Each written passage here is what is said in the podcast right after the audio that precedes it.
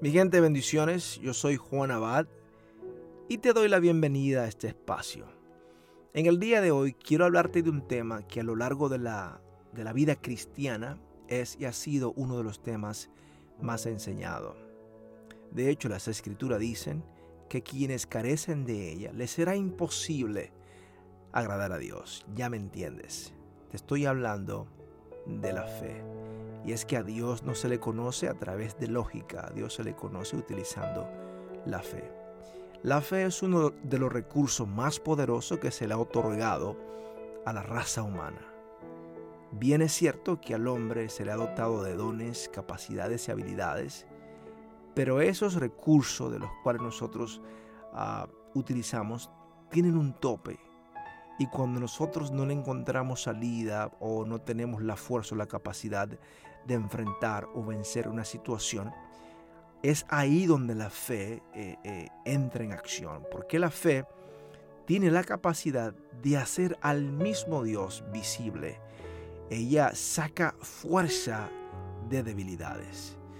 Y nosotros, aunque en ocasiones pensamos que no la poseemos, la utilizamos a diario en cosas simples como ir a un supermercado en este país hay muchas cosas que se venden enlatadas. Y si usted, por ejemplo, va a comprar eh, maíz en latas, usted no necesita abrir la lata para darse cuenta de que ahí hay maíz o para verificar que hay maíz. Todo lo que tiene que hacer es leer la etiqueta. La etiqueta le dice que ahí hay maíz. Y usted sin abrir la lata se va a su casa con la convicción de que se lleva una lata de maíz utilizó la fe, porque tuvo la capacidad de creerle a lo que estaba fuera de la lata. En este caso, eh, la etiqueta. Usted tuvo la capacidad de creer a la etiqueta. De eso se trata la fe. La fe te permite ver las cosas que con los ojos naturales no podemos ver. La fe trata con cosas que no se ven. Pero hay muchas personas que cuando escuchan la palabra fe, piensan que la fe es como una forma de negar la realidad.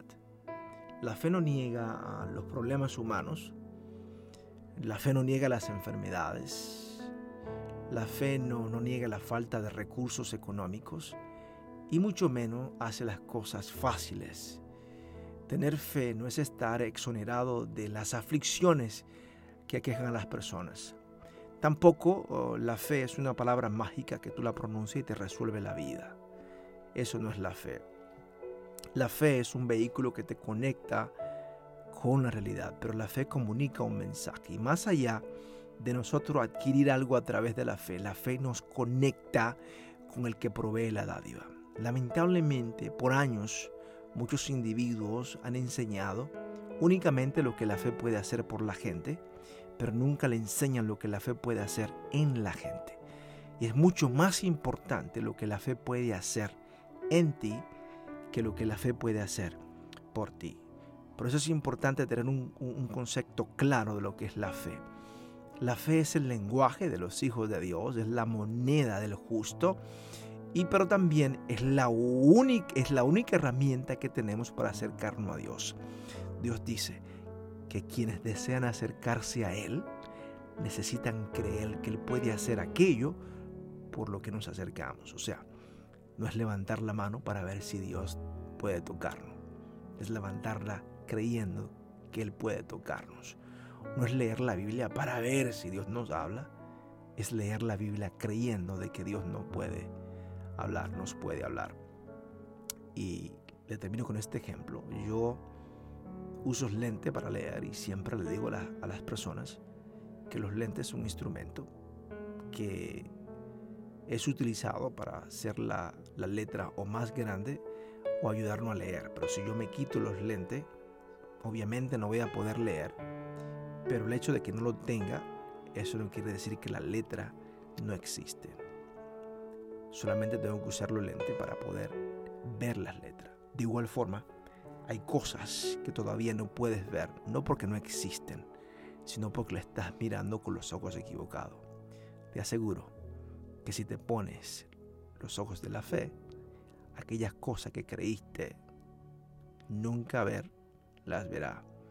Las imposibles, las verás posible, porque la fe es un recurso que te permite ver de lo imposible lo posible, de lo invisible visible y sacar fuerza de debilidades. Bendiciones.